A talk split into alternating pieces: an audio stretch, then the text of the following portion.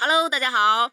其实啊，今天的这个新闻来的有些晚了，但是我这颗吐槽的心呐是按耐不住啊。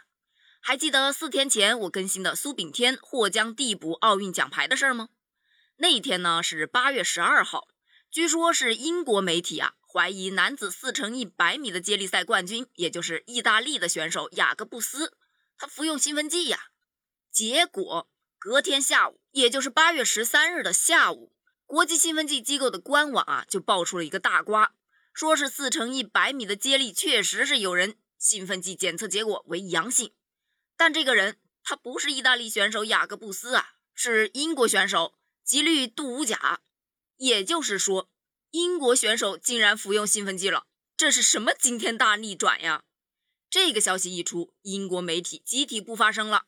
哼，小丑竟是我自己呀！其实呢，这是对吉金度乌甲 A 瓶的检测，接下来呢将会对 B 瓶进行检测。不过一般这种情况下，英国已经没有什么翻盘的可能性了。这枚四乘一百米的银牌啊，很大概率将会被取消。一旦被取消，四乘一百米决赛位列第四的中国队将会递补到这枚铜牌。前几天呢，咱们是说意大利的金牌得主被怀疑服用兴奋剂，中国可能会递补到这枚铜牌。结果现在成了银牌得主。英国队被怀疑服用兴奋剂，中国再次有可能被递补到这枚铜牌。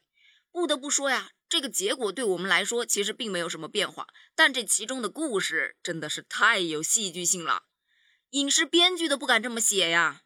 哎，不管怎么说，奥运会都结束了，咱们中国还在拿奖牌，谁叫我们都是兴奋剂检测零异常呢？哈哈，关于这件事儿你怎么看呢？欢迎给我评论留言哦，我们下期再见。